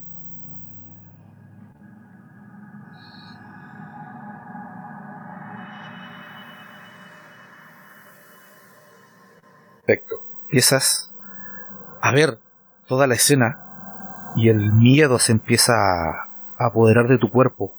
Empiezas a pestañear, te refriegan los ojos y a medida que haces esto empiezas a notar cómo tu visión se empieza a nublar y empiezas a ver cada vez menos hasta que finalmente solamente ves la figura de este paciente, que es un tipo al parecer ahora un poco más alto de lo que lo recordaba, y que viene directamente caminando hacia ti. Esto te va a provocar una ceguera temporal, por un turno al menos. Esta criatura viene directamente a, a golpearte. Él está en un estado de histeria incontrolable y que él necesita que lo ayuden. Se siente mal, está sintiendo dolor el virus está avanzando muy rápidamente en su cuerpo y dentro de este ataque de histeria está destrozando todo a su, a su paso. Ah, puedo. Mi vista puede fallar. Pero ya me ha pasado luchar de noche o con las fuertes luces de las explosiones a mi alrededor. Las cicatrices en mi rostro son prueba de ello. Voy a tomar mi metralladora, está en el pasillo frente a mí, y voy a disparar en un arco a lo que sea. ¡Ah! Eso. Perfecto, entonces ¿Qué hago? sí. Esta es una tirada de destreza con tu arma. Como estás con esta ceguera, va a ser con desventaja.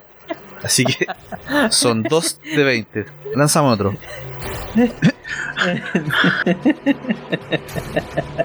Mira, había uno de los pilotos que estaba vivo todavía, pero tú lo mataste. La vara loca. A ver, un- un- una pregunta. eh, esto es como una pifia, ¿cierto? Eh, En toda regla. de- Sí. Dentro de la pifia, ¿esto puede terminar en un combate cuerpo a cuerpo? ¿Algo así? ¿O qué? Sí, puede terminar en un combate cuerpo a cuerpo. Pero en primera instancia vamos a resolver tu, tu disparo.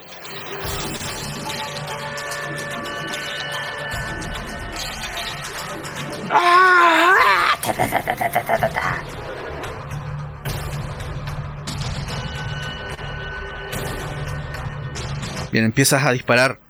Bien, así, ah, con tu ceguera empiezas a disparar tratando de darle algún tiro a, al paciente cero que se venía directamente por ti. Claramente no le diste ninguno, ninguno de los tiros. Todos empezaron a rebotar directamente en todos lados. Lo que provocó que explotaran algunas luces y se empieza a perder aún más visi- visibilidad. Si tu ceguera era a corta distancia, ahora es prácticamente nula. Y el paciente está prácticamente enfrente de ti. El paciente. Eh, duda, ¿tengo acción o aún no? No, esa, el- cada turno tienes una opción de movimiento y una de, eh, de acción, que en este caso fue tu ataque. Te queda es si es que quieres moverte o hacer algún tipo de movimiento. Antes de, de- Ah, de- voy a embestir. Voy a de tomar la ametralladora y me voy a lanzar contra ella ocupándola como arma contundente. ¡Ah! Perfecto, tendría que ser una tirada de fuerza con desventaja. Que así sea.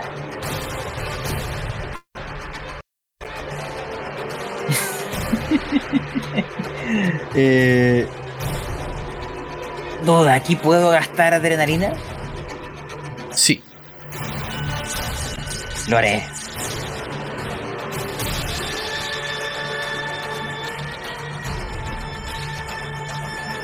No, 4.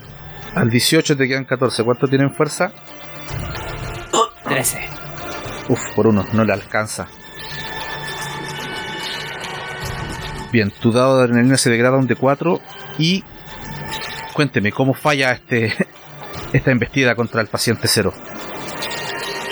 De acuerdo, una pregunta dentro de ese fallo para saber si, si es así o no. ¿Él me ataca de vuelta? En el instante no, pero sí tiene toda la intención de atacarte en cuanto pueda. Yo me imagino que entre lo que es todos estos icores y fluidos que caen por el suelo terminan desestabilizándome. El arma no logro impactarle, la hace un lado con uno de sus brazos. Y ahora él, con estas manos llenas de fluidos asquerosos y repugnantes, me ha tomado entre sus brazos y me empieza a levantar mientras ¡ah! me aprieta y estruja mi cuerpo. No puedo verlo, pero huelo su aliento y sé que su mirada está posada en mí. Eso. Perfecto. Bien, el paciente te toma tal como lo describe y eso te va a generar 4 cuatro daños, 4 puntos de daños. Mientras, quiero saber en qué están los demás soldados. Benjamin March, señor Woods y David Hughman. Benjamín, luego de, de recuperar la seguridad de la nave eh, y escuchar todo este evento sonoro que está pasando afuera de esta discoteca, se dispone a ir a la, a la cabina de los pilotos. Yo igual, voy hacia la cabina de los pilotos. Perfecto.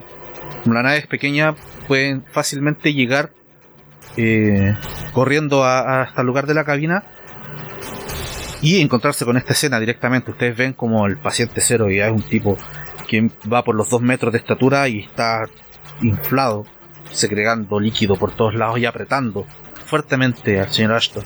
Y él sigue gritando, ¡Ayúdenme! ¡Ayúdenme! Necesito que ambos me tiren nervio. Eh, ambos implica quién, yo también. No. Eh, al ver por primera vez esta escena, deben tirar nervio quienes vean a este paciente cero con estas características tan bonitas. Ok, Eh, soporto la presión. ¡Ah, dispárenle! ¡Dispárenle! Eh, yo puedo, perdón, ¿puedo usar adrenalina para pasar la tirada? Exacto, puedes quemar adrenalina. Se te graba automáticamente un D4 y debes lanzar el D6. Eh, perdón, eh, adrenalina que, que es un D4 ahora entonces. Y tiro un D6. Sí, exacto. Justo, justo. Listo. Y la paso. Pero perfecto. Perfectísimo. Ambos pasan la tirada de nervio. Ustedes ven esta escena y se mantienen impávidos ante el, el terror de este, esta criatura, este mutante que están viendo. Ya los años de servicio no, no han sido en vano. Necesito saber ahora cómo van a reaccionar ante esta escena. Yo miro al capitán, le digo, o sea, apunto a la, al paciente, le digo, capitán, eh, ordene. La cabeza. Me dispongo a, a dispararle la cabeza. Fuego. Ambos tienen destreza en ese caso.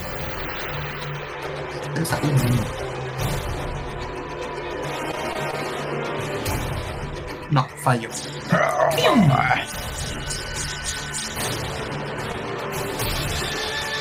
No, fallo también. La puta Fueron a la misma, fueron a la misma clase que Astron. Claro, Sí, me dio una fuimos todos. sí. Quizás hay poca luz. Ambos empiezan a disparar y claramente con esta baja de luz que hay no logran darle directamente a, al paciente cero, no le llega ningún tiro. Aparte con los movimientos que está haciendo y teniendo apretado entre sus brazos a Ashton, es muy difícil intentar darle sin a la vez dañar también a, a Ashton.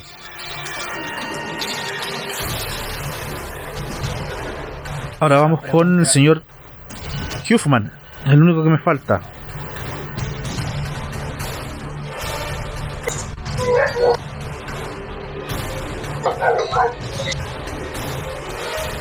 Soldado Huffman. Estoy reponiéndome actualmente, estoy empezando a enfriar mi mente. Ya, vamos, vamos, vamos, vamos, vamos. Me pongo de pie, pero la puerta está cerrada. ¿Puedo abrirla yo? Sí, con tu identificación y eh, dato. A la habitación del paciente cero solo se podía ingresar en presencia y compañía del médico. Así que necesitas tu identificación y la del médico para poder salir. Pregunta, ¿sabía esa información yo? Sí, es el protocolo que, que manejan todos en la nave. Perfecto. Entonces, vamos, que un solo un cadáver. Vamos, vamos. Empiezo a registrar el cadáver del doctor. Para poder obtener esa maldita tarjeta y salir de este lugar. Sí, la tenía colgando aquí del, del- como del bolsillito de la, de la camisa. Tenía colgando esa identificación. Te la puedes quitar sin ningún problema y abrir estas compuertas. Y ahora estás eh, en el pasillo directamente.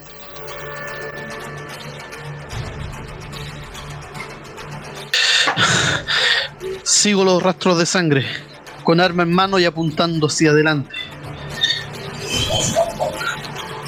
Perfecto, en cosa de segundos, apresurando el paso, puedes llegar fácilmente a la, a la cabina de comando, si es a donde quieres llegar.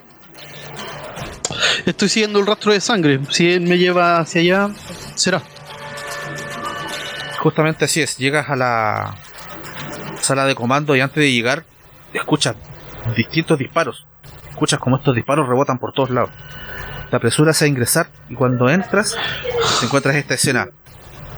Al paciente cero apretando entre sus brazos a, a Ashton y ves al señor Woods y a Marge disparando a tonta y a loca y sin poder dar ningún tiro. Necesito que también me tires nervio. ¿Te gusta verme sufrir? Déjalo morir. No, nueve. Me faltan cuatro.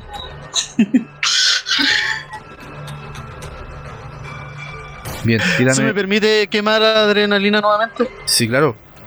Pero tu dado, si no mal, si mal no recuerdo, ya se degradó un D4. Sí, Necesitas el lanzó el 4. de cuatro.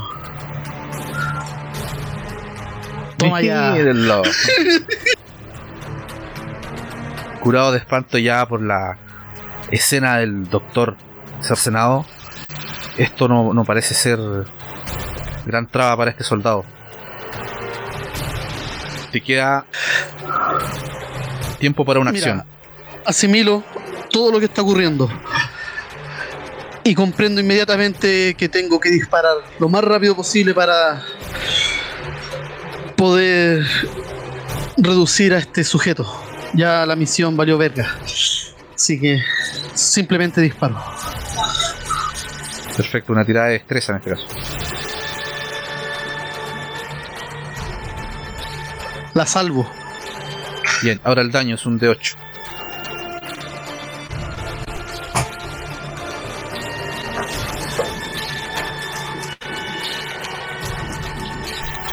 Perfecto, entonces llega el soldado Huffman, impávido, y empieza a dispararle a este, a este paciente cero. Le da un par de disparos en uno de los brazos, lo cual provoca que retroceda este sujeto y en ese movimiento suelta directamente a soldado Ashton que cae de rodillas a los pies de este paciente cero. ¡Ah! Y empieza a gritar de dolor, empieza a sentir el, virus que lo está afectando más los tiros que recibió en el brazo. ¡Ayúdenme! Empieza a seguir gritando y levanta su mano directamente a atacar al soldado Ashton que lo tiene abajo. Lo va a intentar aplastar de un manotazo. Si quiere esquivar este ataque tendrá que tirarme destreza con desventaja, señor Ashton. Una duda. Si yo quisiera intentar hacer un movimiento rápido con mis piernas para golpearlas de él y botarlo, me gustaría más que esquivarlo, contraatacarle. ¿eh? Me gustaría botarlo así, moverme. No sé si poseo la posibilidad de, de intentarlo. Sí, puede hacerlo, pero sigue siendo una tirada de destreza con desventaja. De acuerdo, pero al menos ahí será un blanco más fácil de impactar.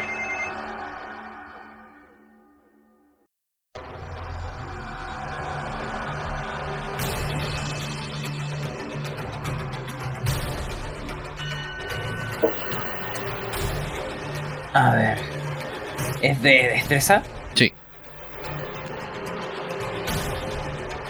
Voy a gastar mi adrenalina. Solo con un 4 lo lograría. Exacto. Oh no.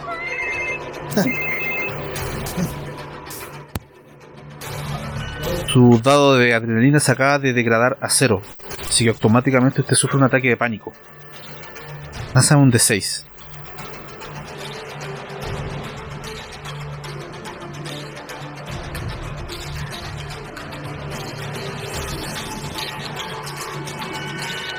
Seis. Vamos ahí. Lánceme otro D6. Vas a sufrir una incapacitación. Ahora viene el 1. Vamos con el 1. Espera, espera, espera, me equivoqué. de dado. Ahí sí. Ya, ya, Ah, bueno. Mira, igual. Oh, qué Está convulsionando. Una pregunta esta. Está bailando break tirado en el piso. Esta, esta incapacitación terminará probablemente con mi muerte. No probablemente, seguramente. Podría intentar morir al menos de manera que ayude a mis compañeros. Por supuesto. Mira, con las tiradas de, inca- de el ataque de pánico más la incapacitación, eh, finalmente tu personaje termina sin vida. Te permito la narración de esta escena. De acuerdo. Viendo el golpe que viene hacia mí, sé que quizás no logre esquivarlo. Ya he visto cómo ha desmembrado los cuerpos del resto. Mis compañeros, al parecer, no están con la puntería fina. Los pasillos pequeños no se les dan bien. Lo que voy a intentar es saltar yo contra él. Si he de morir, los voy a intentar botar al suelo. ¿Mm? Voy a lanzarme. Da, da igual si ese golpe me impacta o me atraviesa. Me lanzaré con el peso de mi cuerpo a botarlo y dejarlo como un blanco fácil para el resto de mis compañeros. Me lanzo hacia su rostro y hacia su cuello, a morderle la yugular y recibir el daño que tenga que recibir. Soy un soldado. Me entrenaron para esto. Bien, pasa tal cual. Se lanzas contra. contra el paciente cero. Directamente una especie de embestida desde abajo hacia arriba. Al mismo tiempo que este venía con toda la fuerza a aplicarle un, manotazo hacia abajo. cual acerta directamente en la cara de, de señor Ashton. Lo tira de vuelta de cabeza hacia atrás, golpeándolo un nucazo atrás, lo cual le quita inmediatamente la vida al soldado Ashton Workman. Con este impulso que hizo antes de morir Ashton, con el impacto contra el manotazo lo hizo perder el equilibrio. El paciente cero empezó a, retroceder hasta que se tropieza con la cabeza de uno de los pilotos que él mismo había cercenado. Y esto lo hace caer directamente de nalgas al suelo. Y queda en una posición bastante desfavorable. ¿Cómo reacciona esta situación, señor Woods y Marx?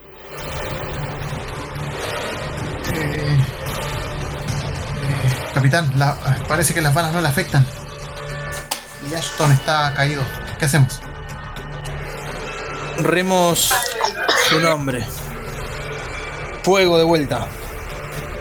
Fuego. Hago, eh, cargo una nueva munición en la, pi- en la metralleta y disparo de nuevo. Disparamos ambos. Yo también. Bien, debido a la, Me uno. Yo al ver cómo cae mi compañero, entro como en un estado de furia incontrolable y sin esperar la indicación de mi capitán, yo me pongo a disparar. Bien, dada la posición del paciente cero, los tres que están atacando me hacen una tirada de destreza con ventaja. Ventaja se tiran dos veces, se queda con la mejor. Exacto. Se quedan con el más bajo. Mi ventaja es 7 y le chunto. Por fin. Sofía, No, vamos. Ya estoy cegado con la ira, no, no le di una. Ah, no, perdón, tiré un D2, un D12 tiré, perdón. Tiro de vuelta. Puta madre. Bueno, ya fue. Ya, yo le chunto, yo, yo salvo el día. Bien, empieza a haber una especie de fuego cruzado en la que los tres empiezan a disparar, prácticamente descargando su, su metralleta, ra, ra, ra, ra, ra, ra, disparándole. Muchas de las balas chocan, rebotan en la consola de, de comandos de pilotaje.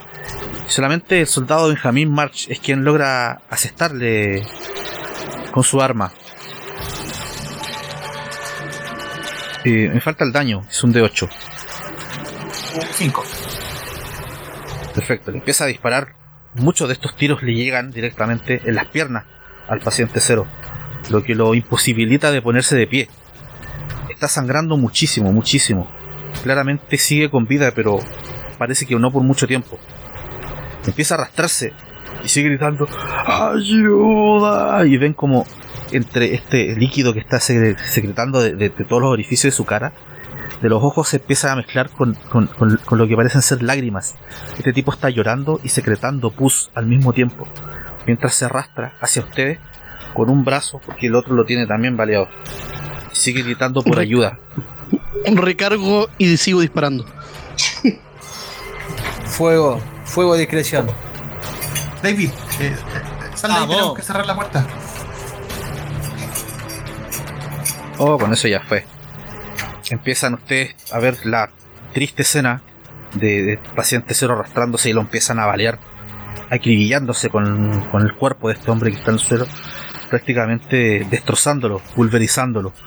Empiezan a, despedazarlo. Ya llega un punto en que ya saben que sigue sin vida, pero ver la imagen del soldado Ashton a su lado los ciega, los ciega de, de- de venganza y empiezan y siguen disparando, disparando hasta que empiezan a sonar sus armas, ya se quedan sin balas.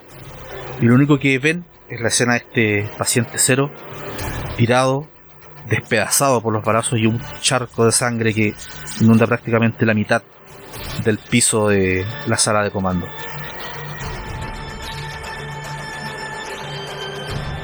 ¿Qué pasa por la cabeza de estos soldados en este momento? Sal de ahí, puede ser contagioso. Yo al ver que este ser no se mueve, me giro, salgo corriendo hacia la sala de presurización a buscar un traje y salir con un arma. Esto no hubiera pasado si estos malditos piratas no hubieran venido aquí. Dirijo mi ira hacia los piratas. Perfecto, los demás. Yo me voy directamente a los pilotos a ver si volvimos a, tener el control de la nave y si está todo ok. Capitán, yo iré a ver el, el- este agujero que estaban haciendo de la nave que está arriba de nosotros. Muy bien, muy bien. Y entonces Mash y Huffman se dirigen hacia el exterior de la nave. Para, bueno, No, pero Huffman para... por dentro. Ah, por dentro. Sí. Y señor Good se queda revisando la, la sala de comando. Los controles de la sala de comando están completamente destrozados, están llenos de balas por la cantidad de tiros que fallaron, que fueron a caer acá, por lo cual control de la nave no tienen. O sea, si quieren redirigir la trayectoria de esta nave, están completamente perdidos. Están, como se dice, a la deriva en el espacio. Por otro lado, Woods, no, perdón, March está revisando por dentro de la nave, solamente encuentra destrozos por donde quiera que vea y rastros de sangre. No hay ningún tipo de indicio de que haya alguien más dentro de la nave. Por último, señor Huffman, en cuanto sale la sala de presurización con toda su furia y abre la puerta al exterior, se da cuenta que ya no están solos. No por la nave de piratas. Ven una nave enorme, gigantesca, volando al costado de ustedes. Es una nave verde. Cuando usted sale, empieza a, a ver cómo empiezan a hacer señales con luz. Los piratas que estaban en la otra nave están siendo extraídos por eh, oficiales del alto mando de las naves militar.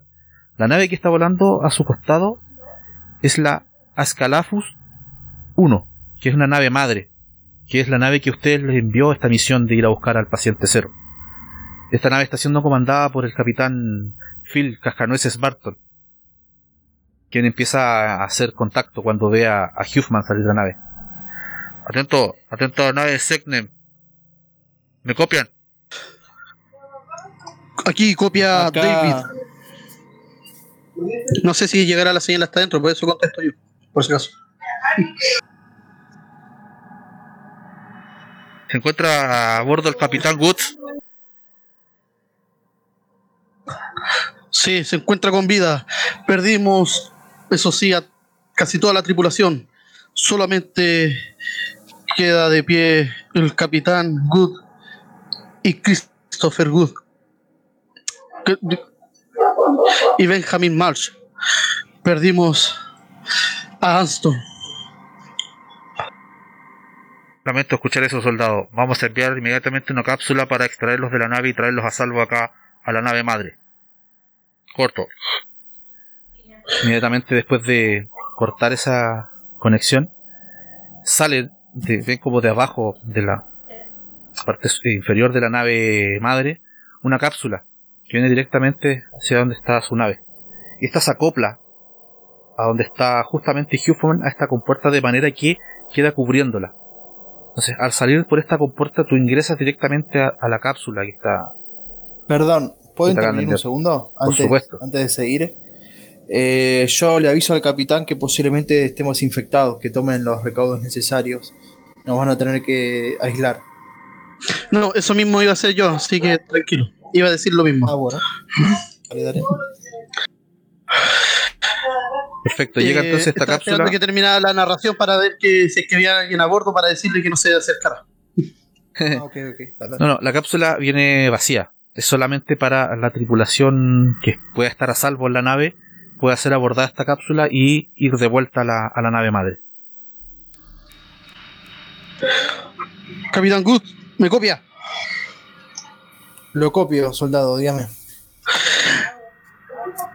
Está aquí la nodriza Agnus.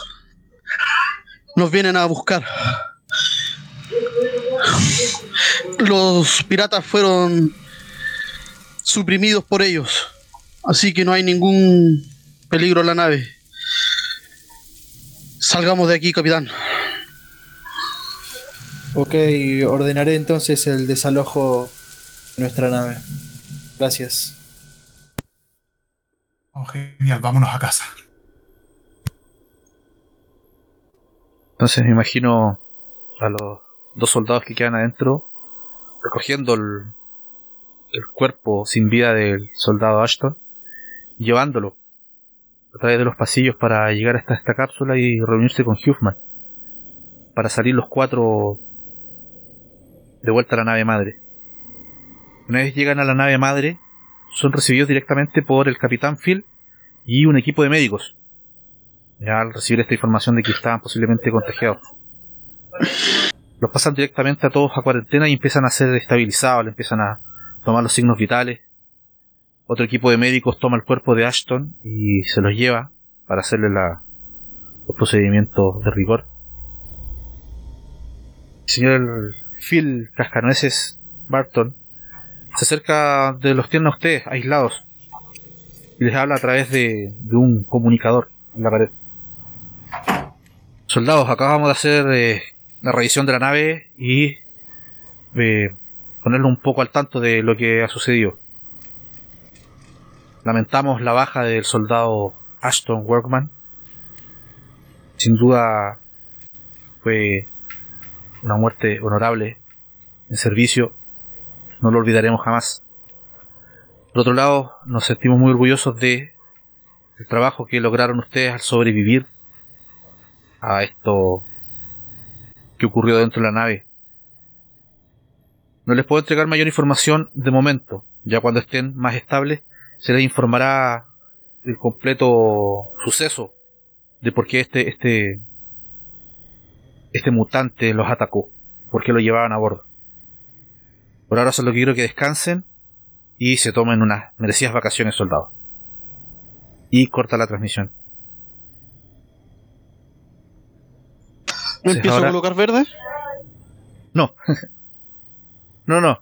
Eh, tranquilos. No, ninguno terminó infectado, ya que ninguno de ustedes tuvo contacto directo también con el con el paciente cero. Eh, un virus que se transmitía a través si es que él los, los arañaba, los mordía algún tipo de, de herida física. Entonces ahora lo que vamos a hacer es una especie de elipsis con los soldados ya un par de semanas luego de los sucesos en la nave, los que el capitán Phil les otorgó vacaciones a estos valientes soldados.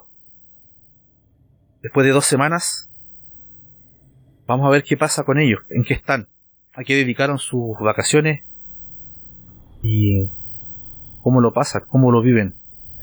Señor Benjamin March,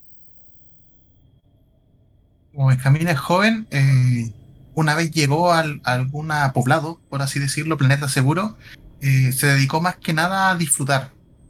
Eh, entre fiestas, entre la vida bohemia, eh, esperando estas dos semanas para poder disfrutar a Concho eh, y poder contrarrestar la tensión que sufrió en el momento. Sí tiene el sueño de que en el futuro le gustaría quizás ingresar a estudiar algo que tenga que ver con tecnología, con, con el tema digital. Porque cree que podría ser mucho más ayuda así que siendo soldado. perfecto. Avanzamos ahora con el capitán Christopher Woods. ¿Qué fue de las vacaciones, del tiempo libre este soldado después de esta trágica misión? Yo me fui al campo, a un campo de mi familia. Y nada, la verdad que, que- que es una. Es algo que me, me traumó mucho. Y después de las vacaciones quiero dar mi, mi renuncia eh, como capitán y al ejército. Puede haber perdido ya. eh, ya atrás de esta misión dos escuadras y haber perdido algunos hombres, prefiero retirarme.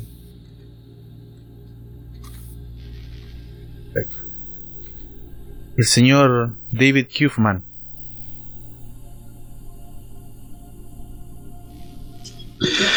David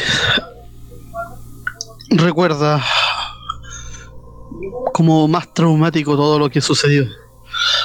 Él en estas vacaciones no se fue ni a fiestas ni a descansar. Se fue y empezó a entrenar con armas.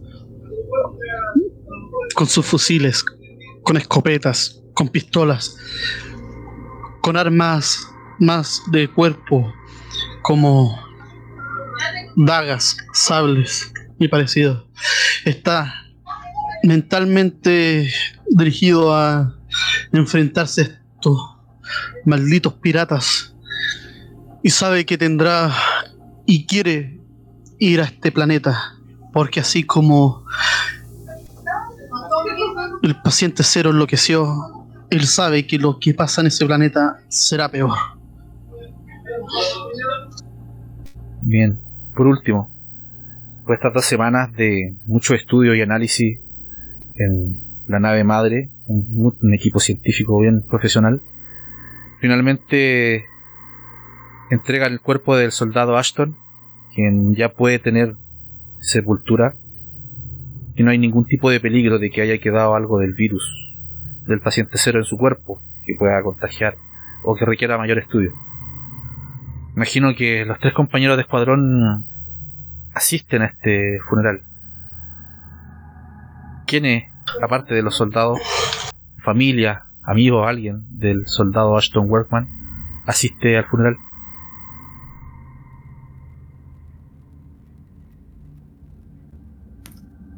Por lo que Ashton había comentado, él es una persona bastante solitaria, que se crió en las guerras. No sé si, si le habrá llegado alguna invitación a conocidos de él. Yo asisto al funeral y según lo que recuerdo de él, no tuvo familia prácticamente. Ah, yo igual asisto, sí. Muy bien. Asumimos entonces que solamente hay equipo militar en este funeral. Está siendo enterrado, o sea, está siendo. eh, se está llevando a cabo esta ceremonia a bordo de la nave militar. Después esta ataúd se llevan a un lugar especial donde dan sepultura a los soldados en el espacio. Es una ceremonia bastante protocolar, bien al estilo militar. Está presente el capitán Phil. Luego de que termina este, este ritual de, de muerte del soldado, se acerca a ustedes. Les dice, soldados, es un día muy triste, la despedida de nuestro compañero Workman. En base a lo que sucedió en la nave, su misión, tuvieron mucha suerte por lo que pasó.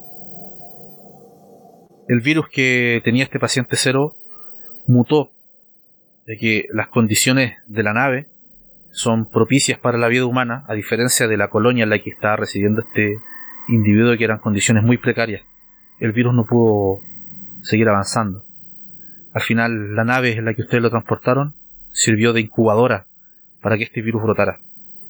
Aún está siendo materia de estudio para saber qué pasa. Todavía hay colonos en el planeta Tule que tienen este virus. Más controlados, pero están bajo cuarentena. Y que soldados, la Armada de las Naciones Unidas se enorgullece de su labor y los quiere premiar unas vacaciones bastante largas. No habrá misiones en este escuadrón por mucho tiempo. Pueden marcharse tranquilos. Señor, señor, Dígame, señor. yo no quiero tomarme esas vacaciones. Quiero ir y proteger esa colonia. Estar presente ahí y estar a disposición de los ciudadanos que no están contagiados. Excelente, me gusta su espíritu, señor Huffman. Preséntese mañana a primera hora en mi despacho y hablaremos los pormenores para su misión en el planeta Tule. Capitán, Capitán Goods, Estoy aquí. eh, sé que no es el momento, pero eh, voy a dejar el ejército. Yo, yo sé que no, no he sido el, el soldado ejemplar y, y soy bastante chacotero, pero me di cuenta de que puedo lograr lo que me proponga. Me gustaría ir a la universidad y sacar algún título eh, para poder ayudar a la gente. Creo que ya me llegó el momento de madurar y me serviría bastante una recomendación suya, una carta. Pensaré, soldado. Pensaré. Qué garca. Muchas gracias. No, no, sí, no, no, igual sí, sí, leo que sí. Sí, sí, sí, claro, claro.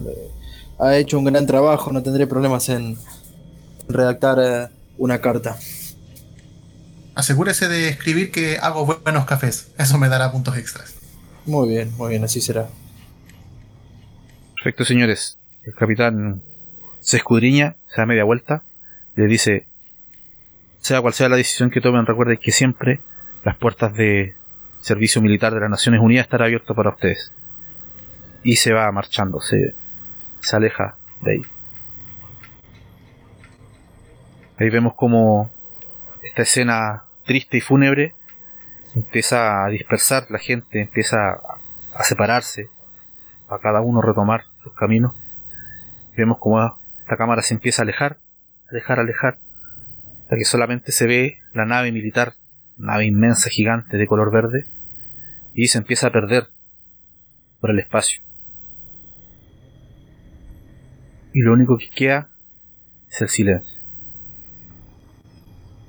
Y las palabras de los jugadores de esta mesa. ¿Qué tal les pareció la aventurita, chiquillos?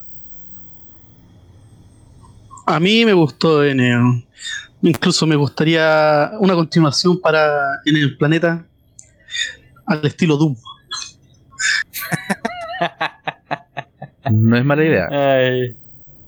no es mala idea. Este sistema da para harto, da para, para justamente cerrar one shot y dejarlos abiertos a, a continuarlos, como sea.